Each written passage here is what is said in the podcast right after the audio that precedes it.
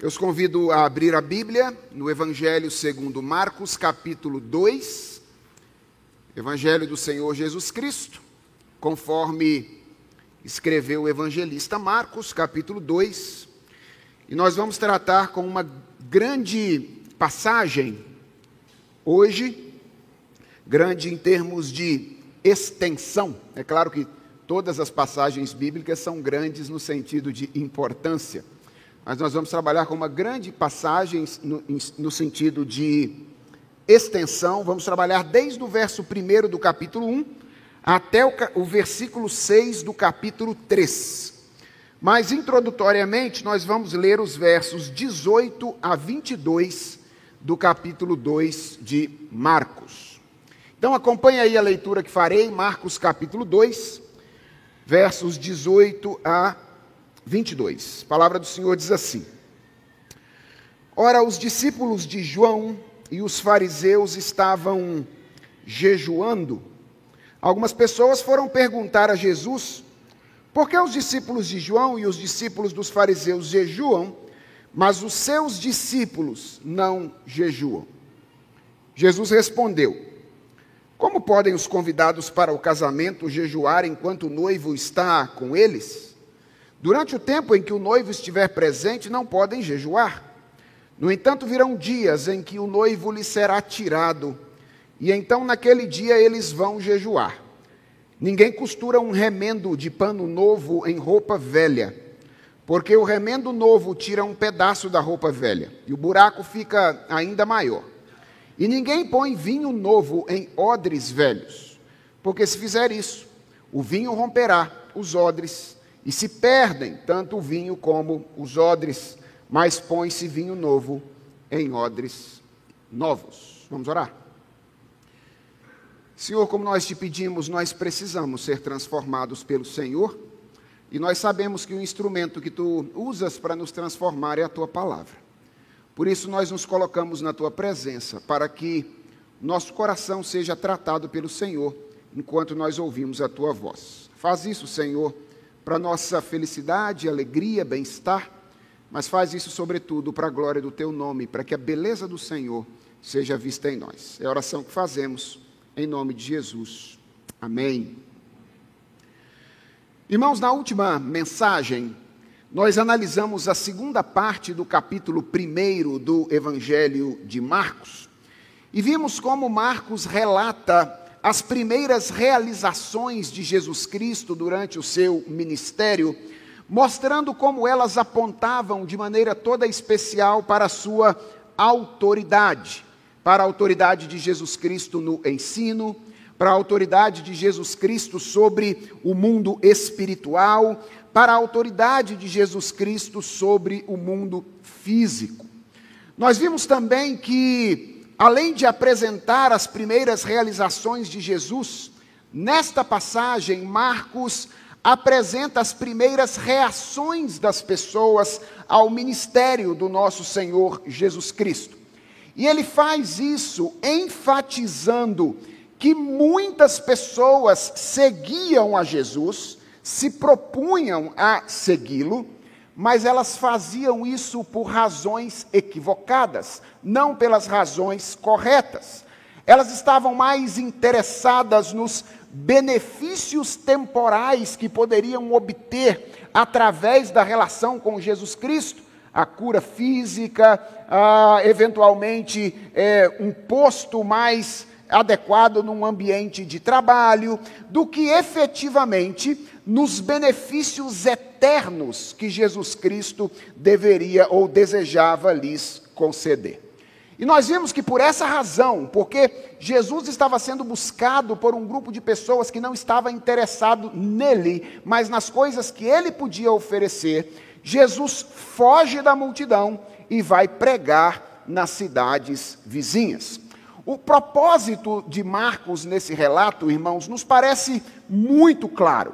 Marcos parece desejar nos oferecer um alerta e nos convidar a seguir a Jesus Cristo de maneira consciente, a tomar a nossa decisão por Jesus de maneira refletida, sabendo que seguir a Jesus é algo que vale a pena, mas pode não trazer aquilo que nós esperamos de imediato.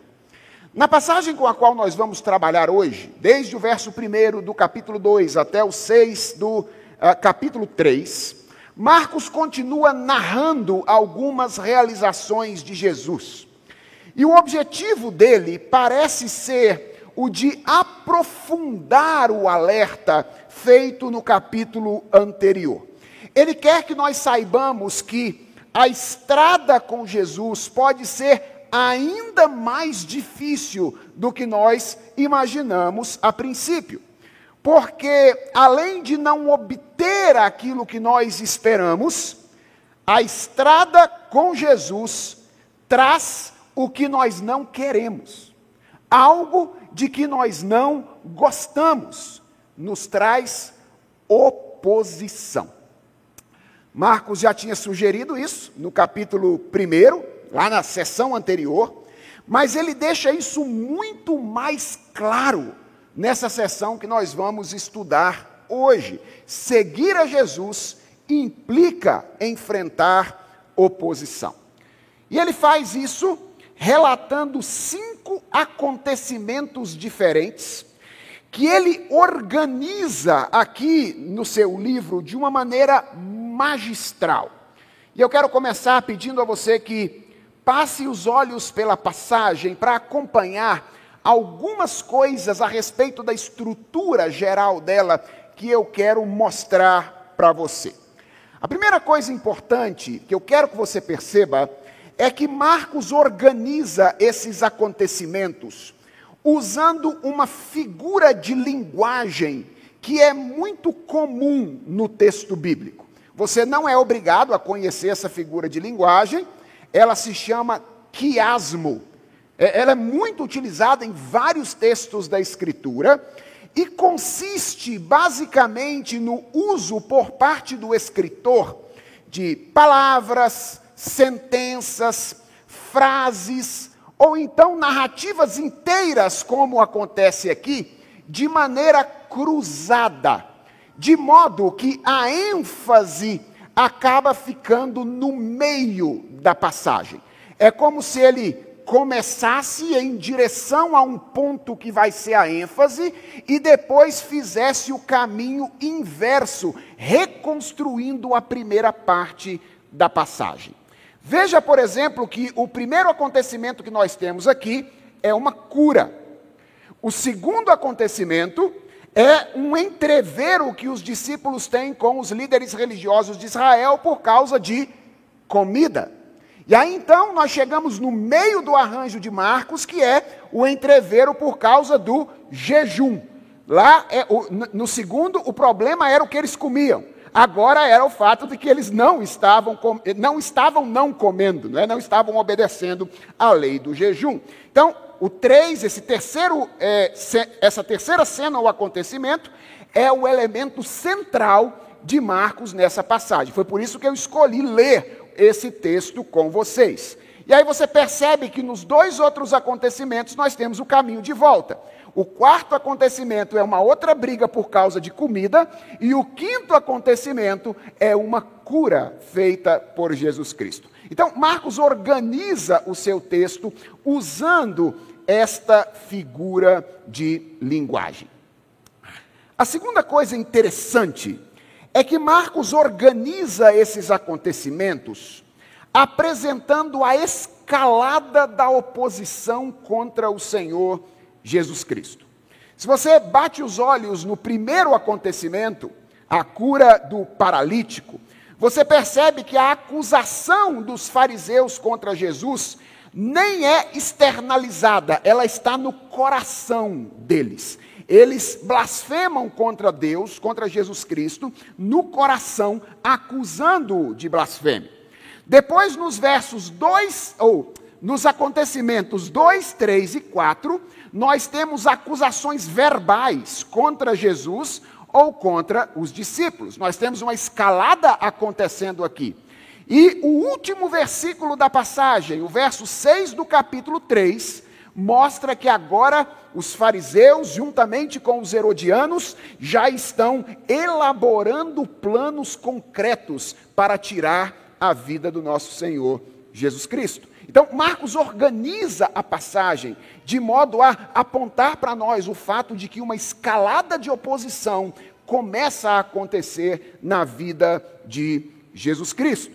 E a ideia da morte de Jesus aparece de modo muito interessante nessa estrutura. Olhe para o primeiro acontecimento e você vai perceber que a acusação feita pelos eh, escribas nessa ocasião, no coração deles, é a mesma acusação que será feita quando Jesus é levado à morte no futuro a acusação de blasfêmia.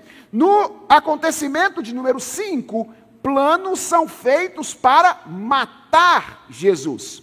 E no acontecimento de número 3, que é o meio da passagem, o centro da passagem, comparando a relação dele com os discípulos com um casamento, Jesus fala de um momento em que o noivo lhe seria tirado. Ou seja, ele fala, demonstra a consciência de que tudo aquilo que ele estava fazendo culminaria de alguma forma na sua morte, na sua entrega na cruz do Calvário. Jesus tinha plena consciência da natureza do seu ministério e de como ele envolveria o sofrimento no final. E há uma terceira coisa interessante ainda relacionada ao arranjo dessa passagem. É que Marcos promove um interessante jogo de ausência e presença dos discípulos nesses cinco acontecimentos. Se você olhar para o primeiro acontecimento, os discípulos não aparecem, eles estão ausentes do primeiro acontecimento.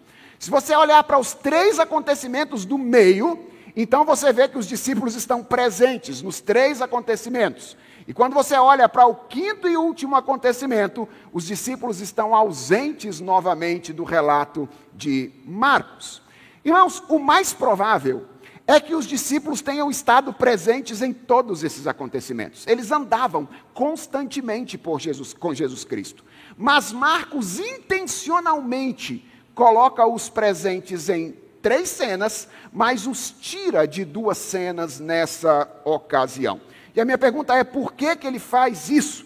E eu acredito que esse jogo de ausência e presença feita por Marcos com os discípulos é feito para mostrar que a oposição experimentada por Jesus também seria experimentada pelos discípulos, mas em uma intensidade diferente daquela intensidade com que Jesus experimentaria a oposição. Jesus sofre a oposição em todos os cinco eventos, mas apenas em três estão presentes os discípulos. Eles vão sofrer a oposição, mas numa intensidade diferente. O que eu quero fazer com vocês hoje, irmãos, é dar uma olhada rápida nesses cinco acontecimentos em duas perspectivas diferentes. Então, primeiro eu quero passar pelos cinco acontecimentos, mostrando a vocês a oposição, o tipo de oposição, a razão da oposição experimentada por Jesus ou pelos discípulos em cada um desses acontecimentos. Vamos fazer uma varredura para, de alguma forma, tentar entender que oposição é essa que está começando a surgir. E depois, num segundo momento, eu quero considerar com vocês a maneira como Jesus reage a essa oposição com a finalidade, obviamente, de aprendermos com o nosso mestre o que devemos fazer quando nós experimentamos oposições por causa do nome de Jesus Cristo. Então, comecemos aí com o primeiro acontecimento. E se você fechou a sua Bíblia, abra de novo. nós vamos o tempo inteiro olhar para o texto da Escritura e utilizá-lo nessa ocasião. Bem, esse primeiro acontecimento acontece, ou ele se dá, na cidade de Cafarnaum, provavelmente na mesma casa ligada à família de Pedro, em que Jesus estivera dias antes. Vocês se lembram disso? Ele passou pela casa de Pedro, curou, ou por uma casa ligada à família de Pedro, curou a sogra de Pedro, e lá houve aquela primeira aglomeração da qual Jesus Cristo fugiu e que eu mencionei por ocasião da introdução hoje. Jesus sai de Cafarnaum, vai pregar nas cidades vizinhas e ele volta à cidade, a notícia se espalha e de repente uma nova aglomeração acontece. E eu quero chamar sua atenção para uma informação que Marcos dá no verso de número 2. Marcos diz que Jesus ensinava a palavra à multidão. Lembrem-se que ele tinha um foco no seu ministério. Ele disse a Pedro: Vamos sair daqui para que eu pregue a palavra. As multidões se aglomeram e Jesus está então ensinando a Bíblia na casa da família de Pedro. E enquanto Jesus pregava, o teto da casa, que naquela época era feito de madeira barro e galhos de árvore, essa era a maneira como os tetos eram feitos. Então, não pense em alguém batendo uma marreta nos, terno, nos tetos aí de alvenaria dos nossos dias, mas pense em alguém tentando cavar o barro que estava no meio da madeira, tirando os galhos do teto. Então, o teto da casa começa a ser desmontado, exatamente em cima do lugar onde Jesus Cristo estava. E de repente, um homem que sofria de paralisia é descido no seu leito, não me pergunte como, por quatro homens que haviam se apiedado dele e uh, o levaram até Jesus Cristo. Irmãos, se eu fosse o pregador naquele dia, eu acho que eu ficaria com raiva.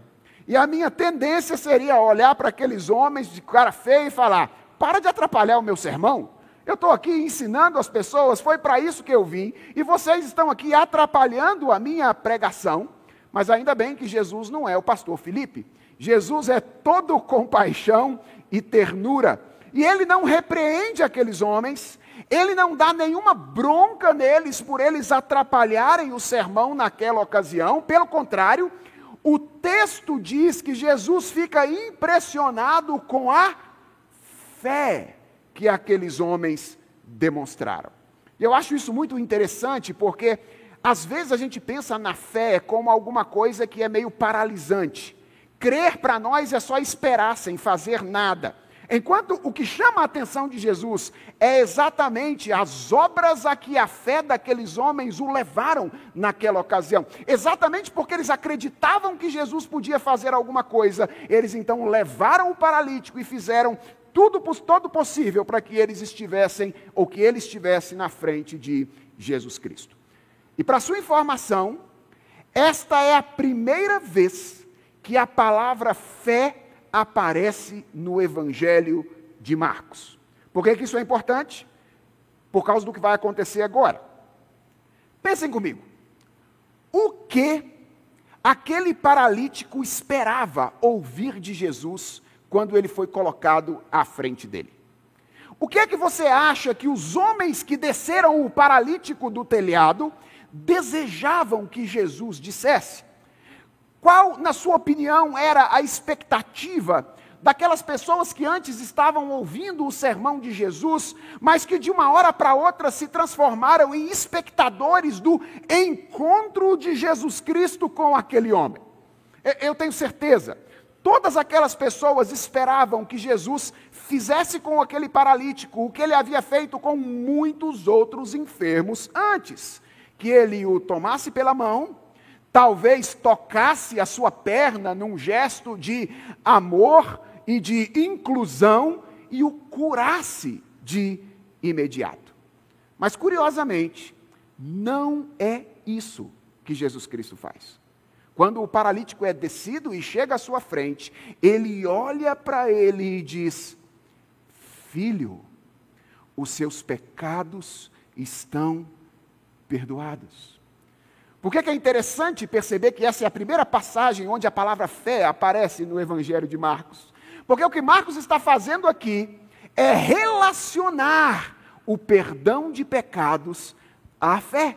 Ou seja, nós temos os nossos pecados perdoados quando nós cremos verdadeiramente na pessoa de Cristo Jesus.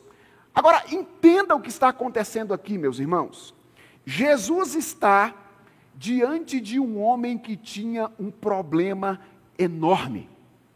Esse homem era um paralítico. E atenção, ele era um paralítico vivendo no primeiro século, ok? Ele não era um paralítico vivendo no século 21. É claro, nunca houve um tempo em que ser paralítico fosse algo agradável, algo desejável. Ser um paralítico é ruim em qualquer época, mas irmãos, eu não tenho nenhuma dúvida de que naqueles dias era algo infinitamente pior do que é nos dias de hoje. Naquele tempo não havia indústria farmacêutica desenvolvida, as dores eram muito terríveis. Naquele tempo não havia fisioterapia desenvolvida.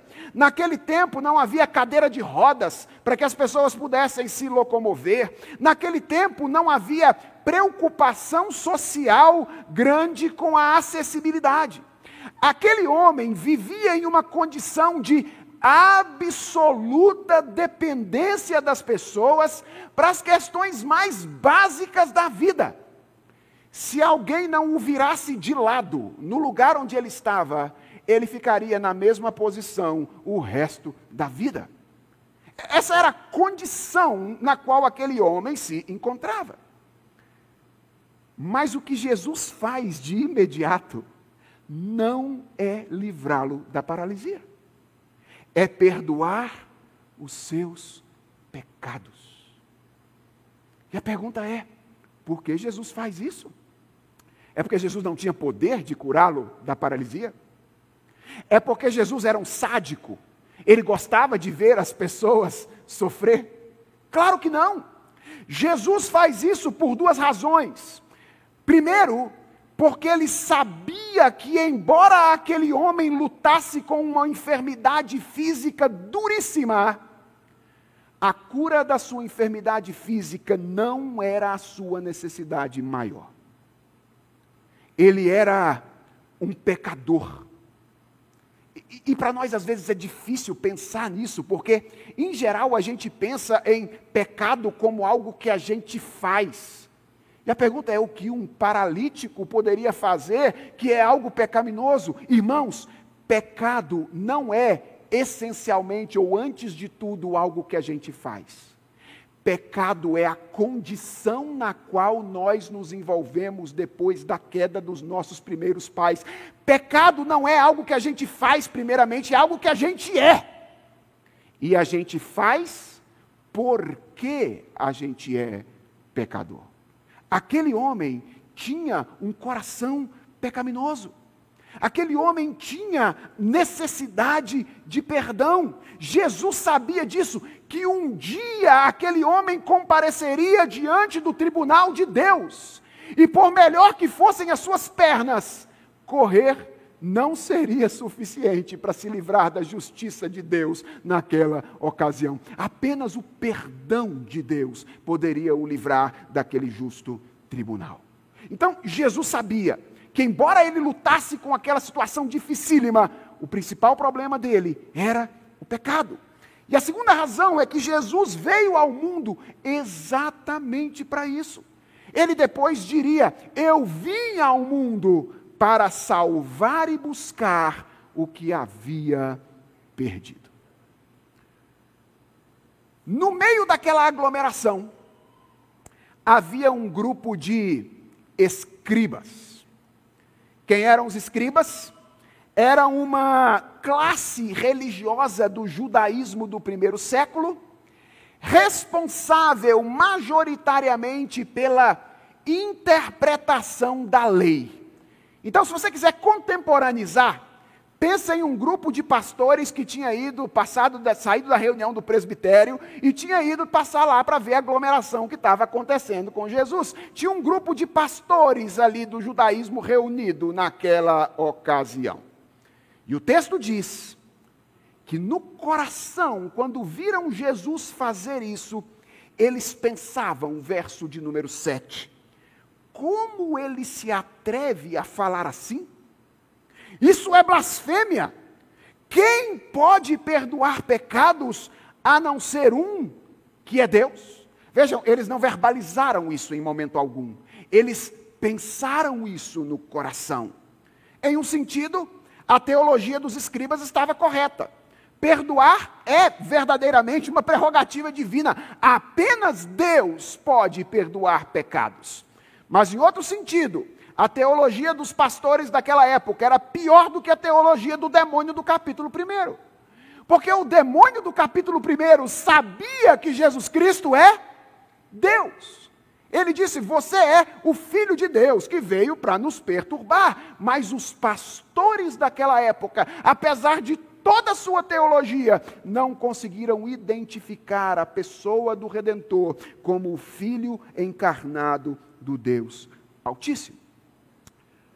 O que acontece, portanto, nesse primeiro episódio é que Jesus é rejeitado no coração dos líderes religiosos de Israel em virtude de quem ele é. E não é à toa que este é o primeiro acontecimento na organização de Marcos é que ele é a base de todos os demais. Sabe onde começa a nossa relação com Jesus Cristo ou a nossa negação de Jesus Cristo? Acontece no nosso coração, acontece no nosso interior. O que a gente faz externamente é apenas um resultado, um reflexo da nossa condição interna. Bem, é isso que vai acontecer nos próximos acontecimentos. O segundo acontece na casa de Levi. Levi é um outro nome possível para Mateus, ok? Então, onde você lê aí Levi, pense aí que nós estamos falando do apóstolo, do discípulo Mateus. Então, o texto diz que depois do relato da cura do paralítico, né?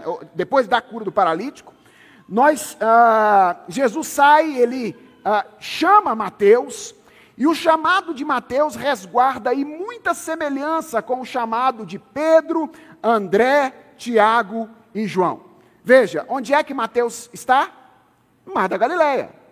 Claro, ele está na coletoria, mas ele é o coletor de impostos do Mar da Galileia. E isso é muito importante, porque pense o que Jesus vai fazer. Jesus vai unir os pescadores do mar da Galileia com o coletor de impostos dele no mesmo grupo apostólico. Isso, isso, isso é fabuloso. Então, Jesus está no mar da Galileia, quando ele passa pela coletoria de impostos onde Mateus trabalha, chama Mateus, e o texto diz que, como os outros fizeram, imediatamente ele larga o que ele está fazendo e ele começa a seguir a Jesus. Se o chamado deles é igual, a natureza social deles é completamente diferente. Mateus está muito longe de ser a imagem do homem trabalhador, pai de família honrado, que rala para sustentar sua família, como a gente vê em Pedro, Tiago, João e André. Naqueles dias, os judeus estavam sob o domínio do Império Romano. E o Império Romano impunha sobre os judeus uma carga tributária altíssima. E a cobrança desses impostos por parte do Império Romano envolvia uma figura que é chamada no Novo Testamento de publicano. Quem eram os publicanos?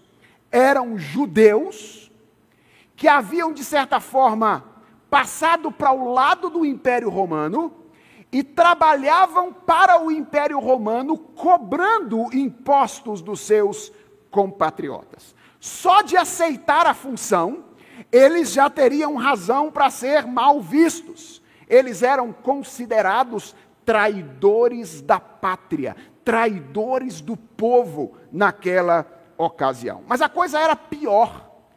É que geralmente publicanos eram corruptos. Publicanos geralmente se valiam da posição de autoridade que eles tinham para extorquir os seus compatriotas. Levi era o publicano cobrador de impostos do Mar da Galileia, que por vezes no passado talvez tenha extorquido Pedro, Tiago, João e André. Era gente da pior espécie. mas Jesus passa por ele e o chama para se tornar seu discípulo. Talvez impactado pelo que Jesus fizera, Mateus resolve dar uma festa. Eu não sei se foi um almoço, se foi um jantar, se foi um café da tarde. Ele resolve dar uma festa. Convida Jesus, convida os outros discípulos, convida outras pessoas do seu relacionamento, possivelmente com o interesse de que elas, como, esse, como ele, conhecessem o Senhor Jesus Cristo. Portanto, ele chama os seus colegas de trabalho, ele chama as pessoas que ele conhecia e dá uma festa em sua casa. E de repente, aquele homem que havia sugerido ser Deus ao perdoar pecados, está agora na casa de um publicano, compartilhando a refeição com muitos deles e com outros pecadores considerados excluídos pela sociedade religiosa da época.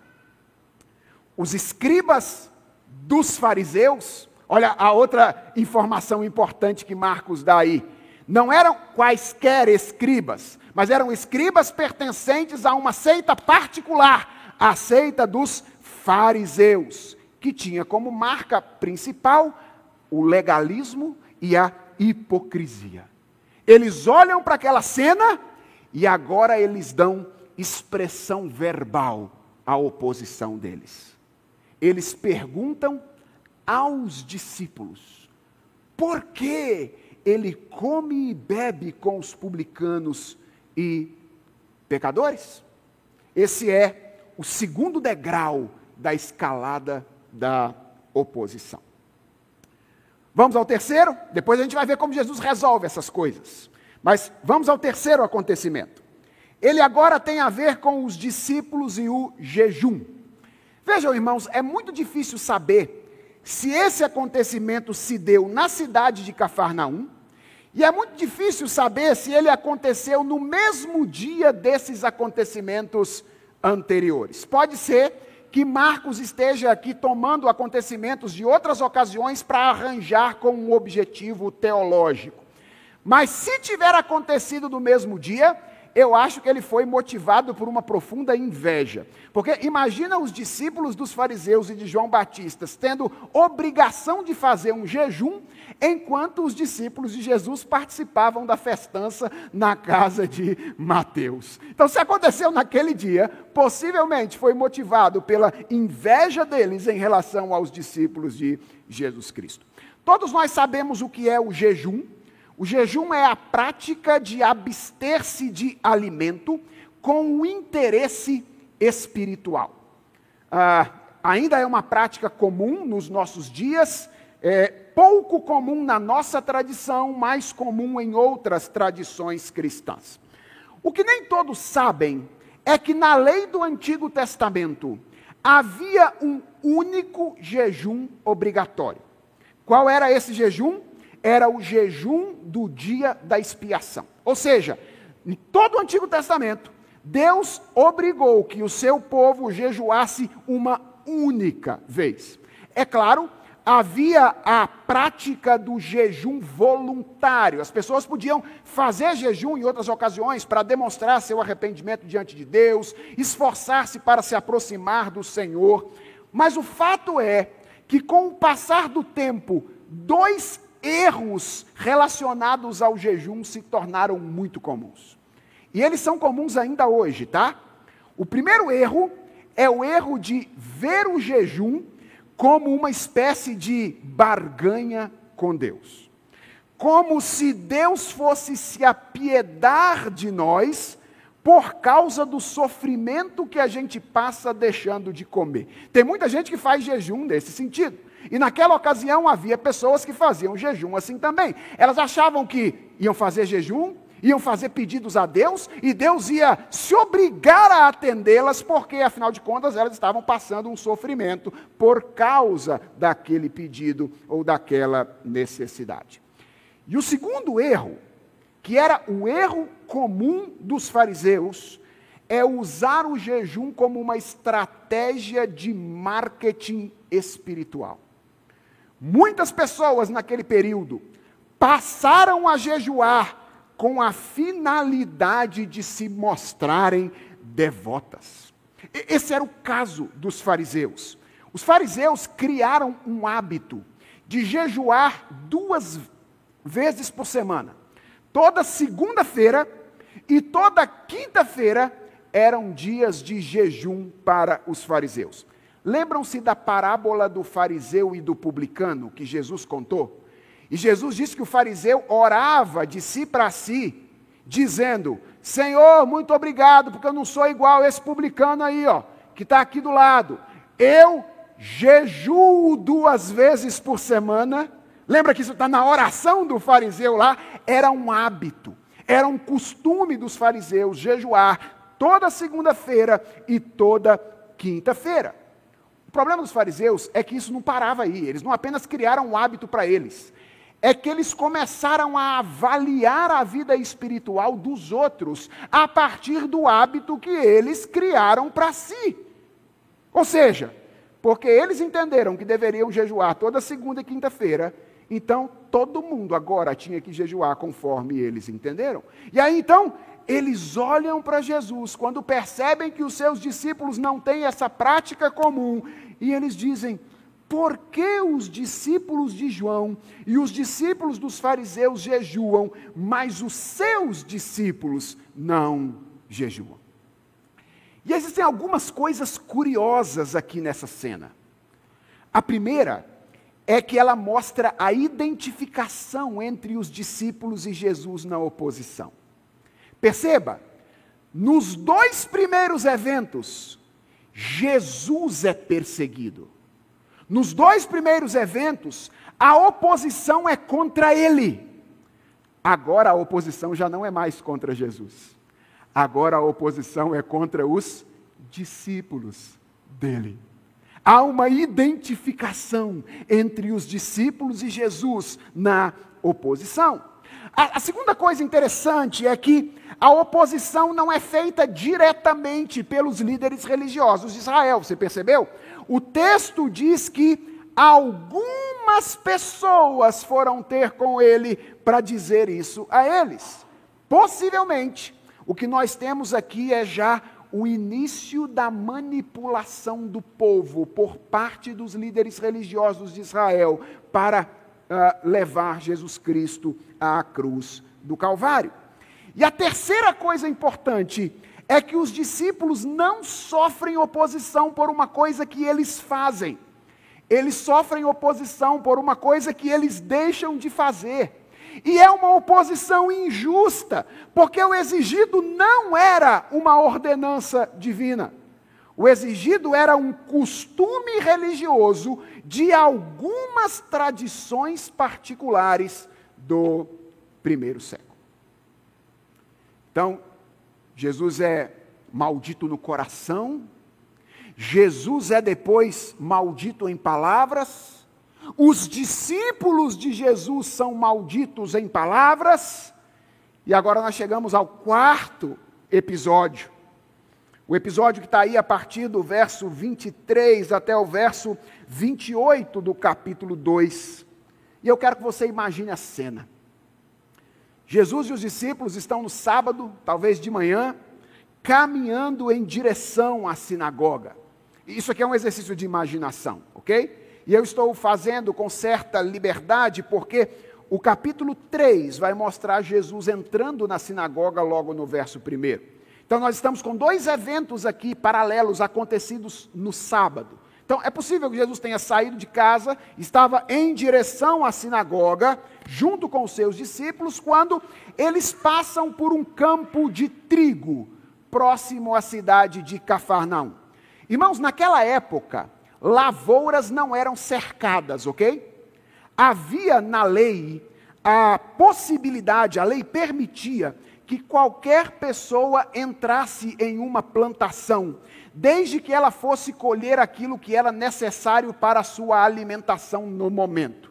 Veja, é claro, ninguém podia parar um caminhão na plantação dos outros, né? E falar assim, agora eu vou colher tudo aquilo que eu preciso para a minha vida toda. Isso, isso era proibido.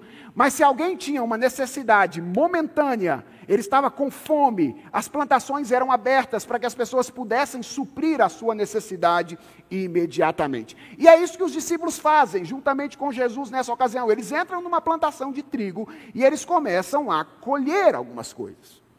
E de repente, no meio do trigal, quem aparece? os fariseus e os escribas. Ah, a essa altura, eles já começavam a andar à espreita de Jesus para saber o que ele e os seus discípulos estavam fazendo. No meio do trigal, fariseus e escribas. E eles acusam os discípulos de Jesus Cristo de quebrar o quarto mandamento de fazer aquilo que não era lícito no dia de sábado. E a pergunta é: o que não era lícito? Existem duas possibilidades aqui. Alguns estudiosos entendem que essa é uma referência ao mero colher. Ou seja, ninguém podia colher segundo o entendimento dos fariseus naquela ocasião. É possível que seja isso. Mas outros estudiosos entendem, e eu quero mencionar isso, para vocês entenderem o perigo da falsa religiosidade e de onde chega o legalismo morto de gente que às vezes está vivendo vida de igreja, mas ainda não se encontrou com Jesus. Outros entendem que eles estavam acusando aqui os discípulos de debulhar o trigo e comer no campo. Lembre-se que o quarto mandamento proibia trabalhar no dia de descanso, certo? A sociedade da época era uma sociedade majoritariamente agrícola. Portanto, trabalhar naquela ocasião era plantar. Ninguém podia plantar no dia de sábado. Para não quebrar esse mandamento, os fariseus não comiam especialmente trigo no campo. Por que razão? Porque ao tirar as sementes da espiga, inadvertidamente, uma ou outra poderia cair no campo. E se ela caísse no campo, ele se veria como alguém que estava descumprindo o quarto mandamento. O nome disso é legalismo. Isso é legalismo, que mata a fé, a vida, às vezes igrejas inteiras por falta de entendimento, compaixão, uh, ternura no trato com as coisas do Senhor. E o que eu quero que você perceba é que, na medida em que a escalada da oposição acontece, a desproporcionalidade entre as ações dos opositores e os seus motivos vai se tornando cada vez mais evidentes. Eles vão se tornando mais rudes, enquanto os motivos deles se tornam cada vez mais superficiais. E o episódio final é o ápice disso. Onde é que ele acontece? Dentro da igreja. Está na sinagoga. Jesus entra na igreja, na sinagoga, e ele se depara com um homem deficiente. Um homem que tinha uma mão ressequida. Talvez a mesma enfermidade do primeiro, mas com uma extensão um pouco menor. Uma mão paralisada. E Marcos parece relacionar o tempo inteiro esse último acontecimento com o primeiro, porque ele diz que os opositores de Jesus estavam observando para ver se Jesus curaria aquele homem no sábado, esperando para o acusar. Então veja, a mesma leitura do coração deles lá no primeiro evento é feita agora no segundo evento. Eles estão esperando para ver o que Jesus vai fazer. Talvez aquele homem da mão ressequida até tenha sido colocado lá por eles mesmos como uma estratégia para ver se Jesus faria aquilo naquela ocasião. E a essa altura, diz o texto, Jesus já estava indignado e entristecido com a dureza do coração desses homens. Ele estava nervoso com eles. Um grupo de religiosos. intérpretes da lei, que deveriam conhecer mais do que ninguém as verdades a respeito daquele que viria para ser o redentor da humanidade. Agora começa a, começa a encontrar estratégias para persegui-lo por todos os lugares por onde ele vai, com o objetivo de conduzi-lo à morte. E aí Jesus então chama o homem para o meio, ele deseja dar publicidade a esse fato e ele cura aquele homem. E irmãos, vejam onde o legalismo é capaz de chegar. O texto termina que o ato de bondade de Jesus para com aquele homem dá início aos planos para que a vida de Jesus seja tirada. Cabe na sua cabeça um tipo de religião desse? Cabe na sua cabeça um tipo de relação com Deus que é desse jeito? Quando olha para o ato de bondade de Jesus, esses homens começam a planejar a morte do Filho de Deus que veio ao mundo com o objetivo de ser o redentor da humanidade. Irmãos, esses cinco acontecimentos que Marcos arranja aqui de forma magistral tem o objetivo de nos ensinar que o caminho de Jesus seria marcado pela oposição. O caráter de Jesus, a disposição relacional de Jesus, de se relacionar com pessoas com quem ninguém tinha o interesse de se relacionar, a, a proposta de espiritualidade de Jesus, centrada na relação com Deus e na relação com o próximo, e não na multiplicidade de regras e de leis que as pessoas deveriam cumprir. As ações de Jesus, a disposição dele de fazer o bem às pessoas a todo custo, todas essas coisas seriam não apenas rejeitadas, mas seriam alvos da reação das pessoas porque elas entrariam em choque com o orgulho humano. Por que, que os fariseus gostavam dessa religiãozinha das regras? Porque na religião das regras a gente alcança pelo nosso mérito. Na religião das regras, não é a graça de Deus que nos salva, é a capacidade nossa que nos faz alcançar. Afinal de contas, a gente não é tão mal quanto os publicanos são. Nós não somos tão ruins quanto são as prostitutas que estavam comendo na casa de Mateus naquele dia com Jesus Cristo. Nós nunca fizemos essas coisas. É a religião do orgulho.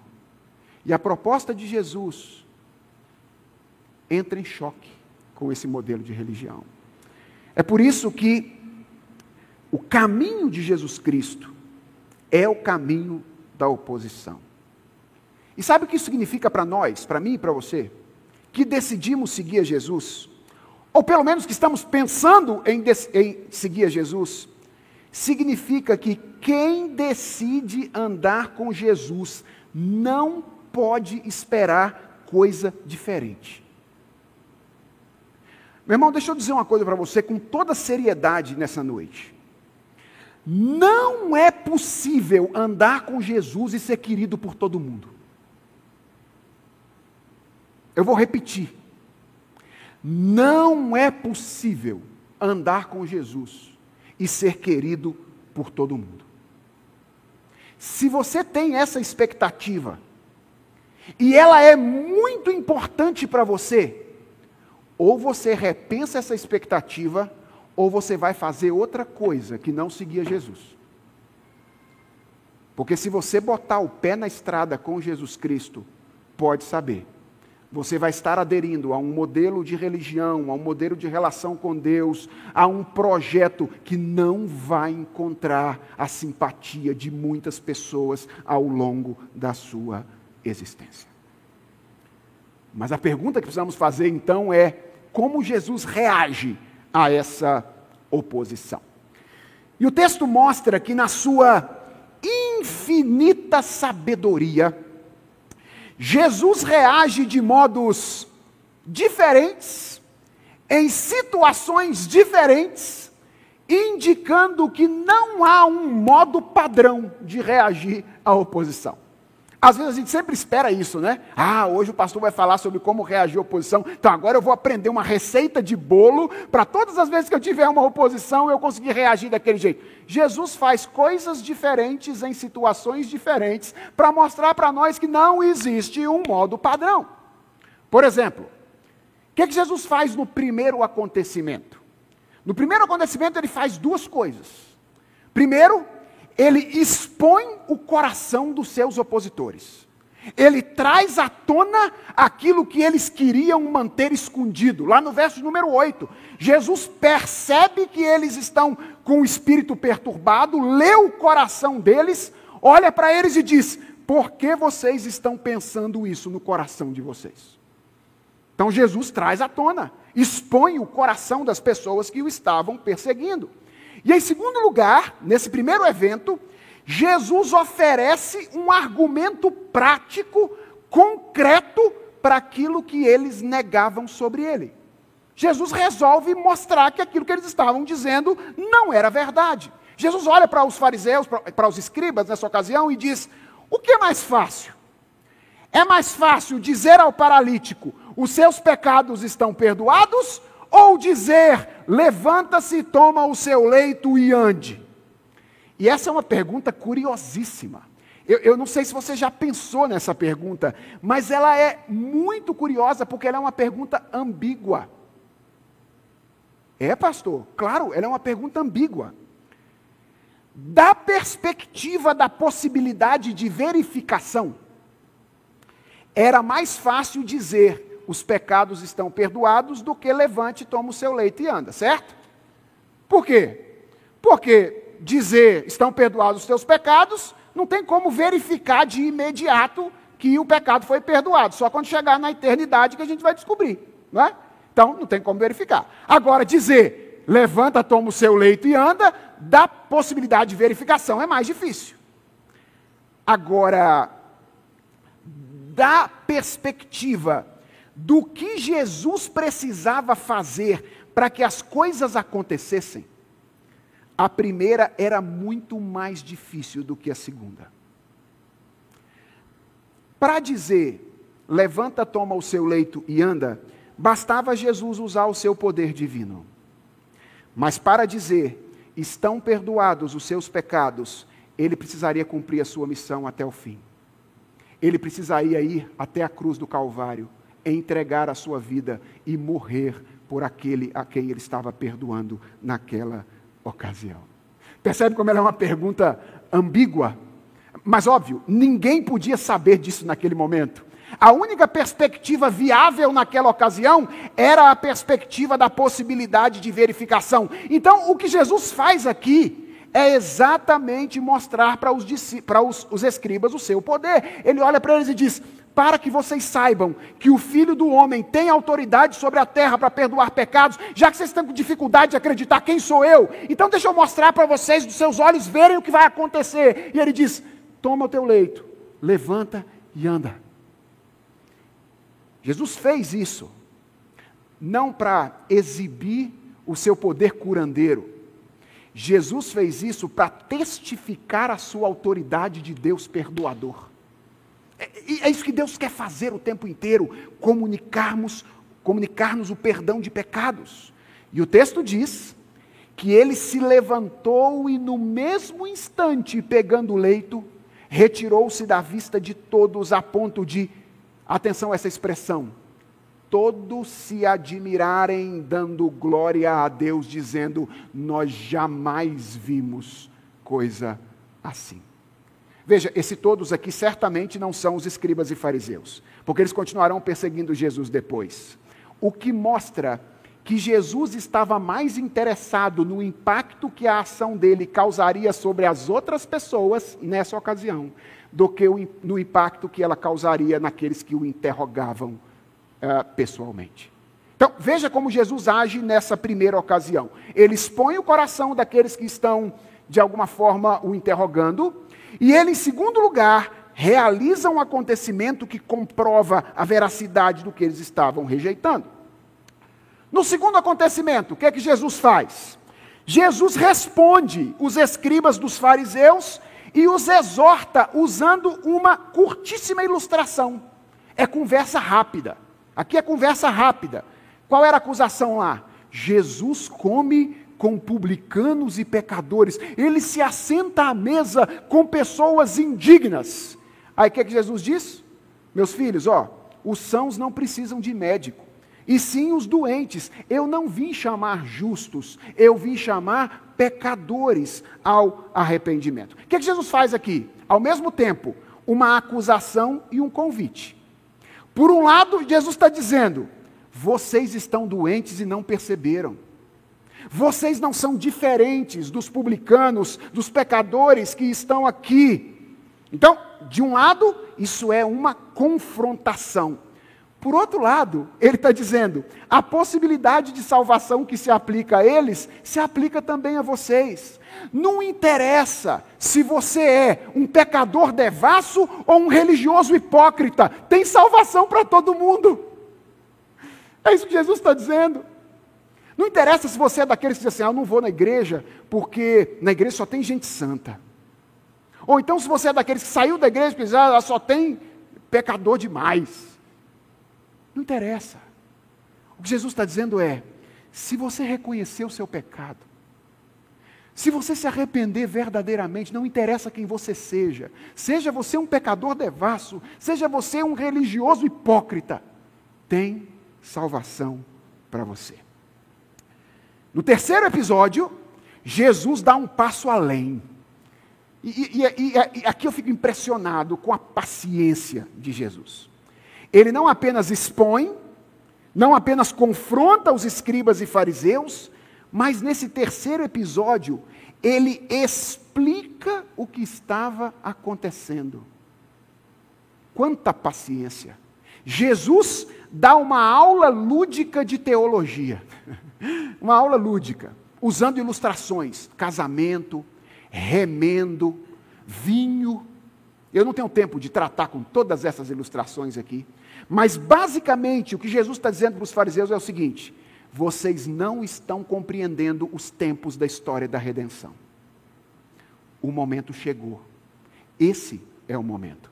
Ele está ajudando os os, os fariseus e os escribas, à luz de ilustrações do cotidiano, a olhar para tudo aquilo que eles conheciam a respeito das promessas do Antigo Testamento, para dizer: vocês precisam melhorar a teologia de vocês.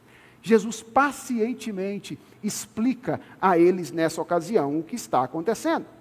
No quarto episódio, o que é que Jesus faz? Mais uma vez, ele confronta diretamente as pessoas que estavam o interrogando, lá nos versos 25 até o verso 28. Vocês nunca leram o que Davi fez quando ele se viu em necessidade? Como ele entrou na casa de Deus, no tempo do sumo sacerdote, como ele comeu os pães da propiciação. O sábado não foi feito, ou o sábado foi feito por causa do homem e não o homem por causa do sábado. Isso é um confronto. Jesus confronta aqueles que estavam mais uma vez o interrogando.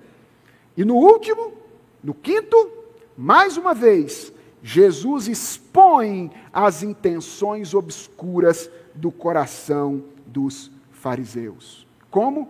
Através daquele ato generoso de curar aquele homem e se submeter às críticas farisaicas por amor a ele. Irmãos, o que, é que Jesus fez?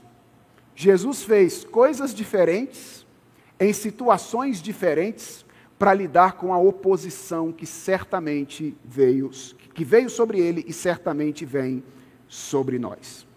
Quando Jesus faz isso, ele nos ensina que não existe um modo padrão para responder à oposição.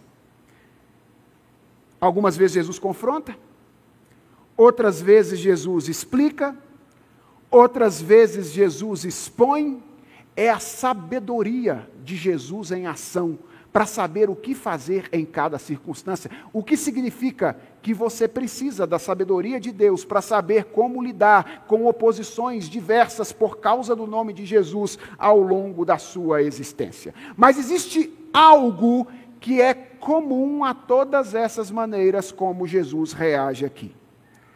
É que elas implicam Atenção a isso. Um compromisso inegociável com a verdade e com o seu projeto. Jesus está disposto a usar estratégias diferentes para responder à oposição ao longo da vida. Mas essas estratégias todas têm uma moldura. Qual é a moldura? O compromisso inegociável com a verdade e com o seu projeto. Em nenhum momento Jesus falou assim: Ô fariseus, publicanos, ou fariseus e escribas, vamos sentar aqui, vamos conversar, vamos negociar. Quais são os termos que eu estou usando que está machucando vocês? O que, é que eu estou dizendo assim que está incomodando? Eu, eu, paro de falar aquilo que está incomodando. O que, é que vocês não quer, querem que eu fale mais assim? Que, é, é, alguma, tem alguma coisa que eu possa falar assim para a gente é, deixar de ter essa confusão? Não. Jesus age de maneira diferente, com sabedoria em cada situação diferente. Mas ele não abre mão da verdade e do seu projeto. Jesus tem um objetivo, ele tem um alvo. Ele vai proclamar o Evangelho e vai se tornar o Evangelho na cruz do Calvário. E nada, atenção a isso, absolutamente nada vai tirar o é, Jesus do seu caminho. Irmãos, a, a perseverança de Jesus é algo admirável. Admirável. Porque Jesus sabe lidar com todo tipo de situação externa. No capítulo 1, ele está sendo aplaudido pelas pessoas. Está todo mundo querendo falar com ele, cheio de curtida nas redes sociais. As fotos de Jesus estão bombando para todo lado. Tinha um risco ali. Sabe por quê? Porque quando todo mundo está batendo palma para a gente, a gente corre o risco de negociar com quem está batendo palma para a gente.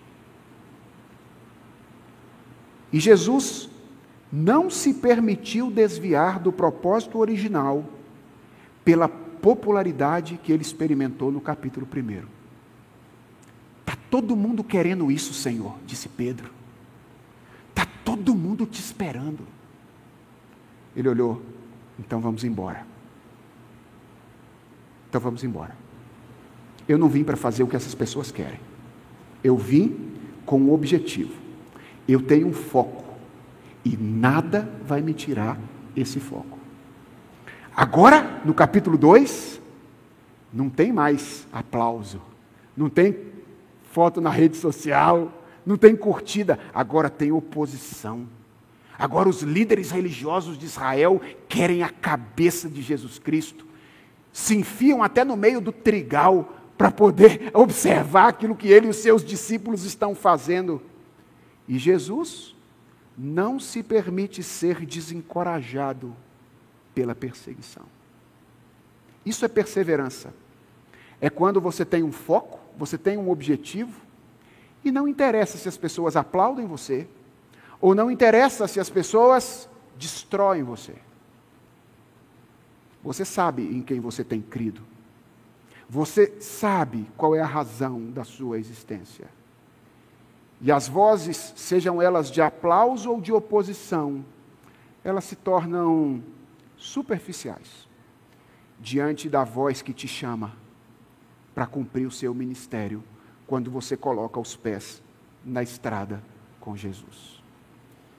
É assim também, meus irmãos, que nós devemos reagir à oposição enquanto nós seguimos a Jesus.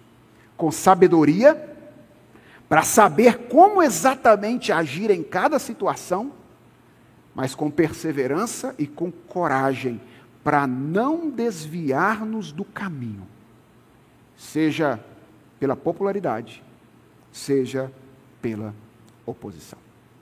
Vamos orar? Senhor, obrigado por nos lembrar que caminhar contigo é necessariamente ser mal visto e malquisto por algumas pessoas. Nós queremos declarar diante do Senhor que nós não temos o mínimo prazer de que isso aconteça conosco. Nós nos sentimos mal às vezes quando as pessoas olham para nós e nos agridem, quando elas falam a nosso respeito por causa da nossa comunhão com o Senhor. Mas, Senhor, nós queremos te pedir, ensina-nos a nos alegrar como o Senhor mesmo disseste nas bem-aventuranças. Nós somos bem-aventurados quando somos perseguidos por tua causa. E ó Deus, no que depender de nós, ensina-nos, ó Deus, a sofrer por causa do teu nome. Senhor, nós não queremos sofrer se não, não for por isso. Queremos pedir ao Senhor que tu nos livres de todo, todo outro tipo de sofrimento. Não queremos, por exemplo, sermos soberbos pelo sofrimento que experimentamos. Livra-nos disso. Mas nós queremos aprender a nos alegrar quando nós estivermos sendo perseguidos por tua causa. Senhor, dá-nos sabedoria para agir no meio das muitas tensões, no meio das oposições que nós enfrentamos vivendo nesse mundo. Ensina-nos a explicar quando for preciso explicar, a contrapor quando for preciso contrapor, a expor quando for preciso expor, dá-nos sabedoria e amor para fazer isso da melhor maneira possível. Mas nunca nos permita negociar a verdade, negociar o projeto do Senhor em troca da nossa popularidade ou da libertação do sofrimento. Senhor, dá que as vozes sejam elas as de elogio ou as de crítica por causa da nossa relação contigo, nunca nos tirem do caminho a seguir. Que nós sejamos luz, sal desse mundo, de modo que o Evangelho, através de nós, se propague, alcance a vida de outras pessoas e gere frutos para a glória do Teu nome. Senhor, nós reconhecemos nossa carência de Ti e nós agradecemos de antemão pela certeza de que Tu estás conosco. É a oração de que nós fazemos em nome de Jesus. Amém.